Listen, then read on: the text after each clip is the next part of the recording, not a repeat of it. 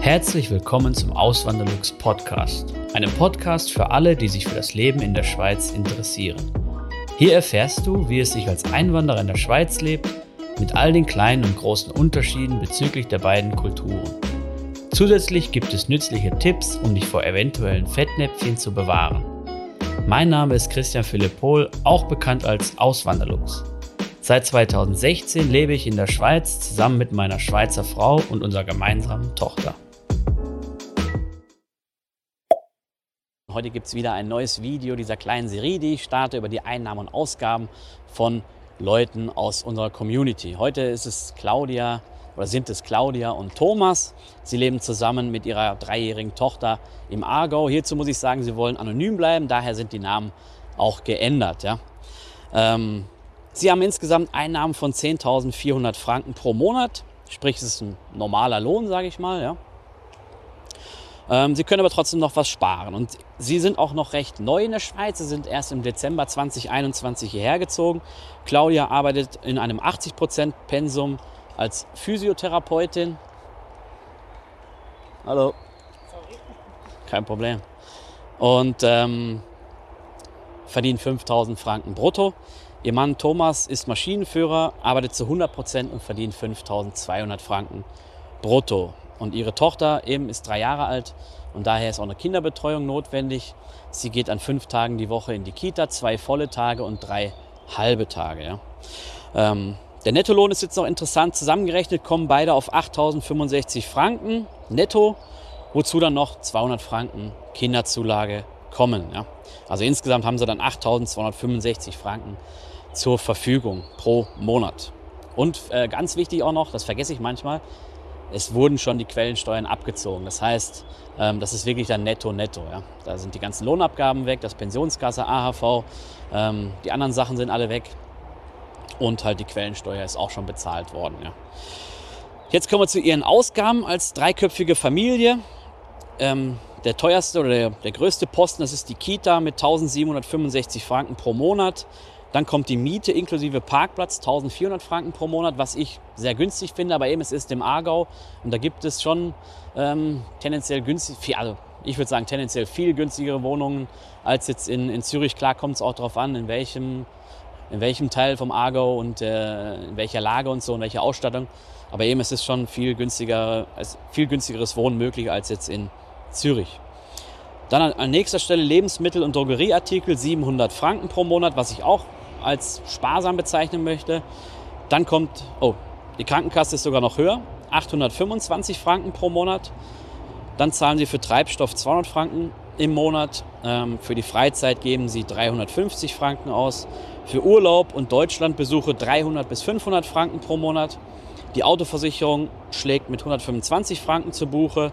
Für Beauty gibt die Claudia 100 Franken im Monat aus. Dann haben sie noch Streaming-Abos und Handy-Abos, die zusammen 100 Franken kosten. Ähm, Strom kostet sie 35 Franken im Monat. Strom ist eine Sache, eine der wenigen Sachen, die in der Schweiz günstiger sind als in Deutschland. Braucht ihr jetzt nicht wundern, das ist auf jeden Fall realistisch. Ähm, wir haben einen ähnlich niedrigen, eine ähnlich niedrige Stromrechnung hier bei uns hier ähm, in der Nähe von Zürich. Und dann haben sie noch eine Rechtsschutzversicherung, die kostet 29 Franken pro Monat. Insgesamt sind sie dann bei 6.029 Franken an Ausgaben pro Monat, was eine Sparquote von 27 Prozent bedeutet. Von diesen ähm, rund 2.000 Franken, die sie dann im Monat sparen, geht auch ein Teil in Einzelaktien und ein Teil in die Säule 3a. Natürlich, diese Sparquote, das ist jetzt nicht alles fürs langfristige Sparen, sondern auch fürs kurzfristige Sparen. Aber es soll zeigen, dass sie halt ähm, ja, ein Viertel von ihrem, also rund ein Viertel, sogar mehr als ein Viertel ihres ihres Einkommens sparen können, auf die Seite legen können. Und ähm, für, für größere Anschaffungen oder für, ähm, ja, für, für andere Sachen halt sparen können, so wie sie es halt wollen. Und sie hat mir noch gesagt, ich habe die ganze Zeit mit der, mit der Claudia gesprochen oder geschrieben, besser gesagt, ähm, dass sie halt in, also sie, sie, wissen, dass sie recht sparsam leben, ja, aber sie hätten mit ihren Jobs in Deutschland niemals, nicht mal ansatzweise so viel sparen können, ja. In Deutschland sind sie wohl gerade, so über die Runden gekommen. Und hier also und, und dort haben sie auch sparsam gelebt und hier leben sie halt ihren Lebensstil weiter, können aber viel, viel mehr auf die Seite legen.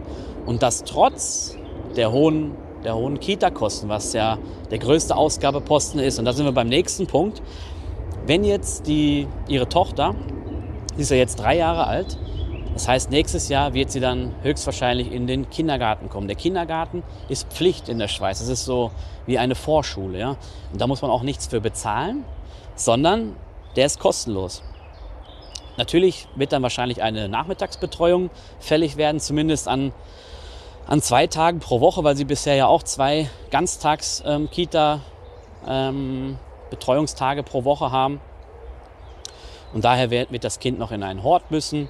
Und das wird auch noch mal etwas kosten. Aber es wird niemals, es wird nicht so teuer sein jetzt wie die Kita. Das heißt, nächstes Jahr wird das Ganze dann noch mal anders aussehen. Und dann können Sie entweder Ihren Lebensstil äh, erhöhen oder oder sie können mehr sparen oder beides halt zum Teil, ja, wie sie halt, wie sie halt wollen. Das nur mal so, um aufzuzeigen, ähm, was hier in der Schweiz möglich ist. Ja. Also ich finde es wirklich bemerkenswert, dass beide, ähm, wo man ja sagen muss, wirklich mit einem normalen Lohn so viel sparen können, trotz der Kinderbetreuung.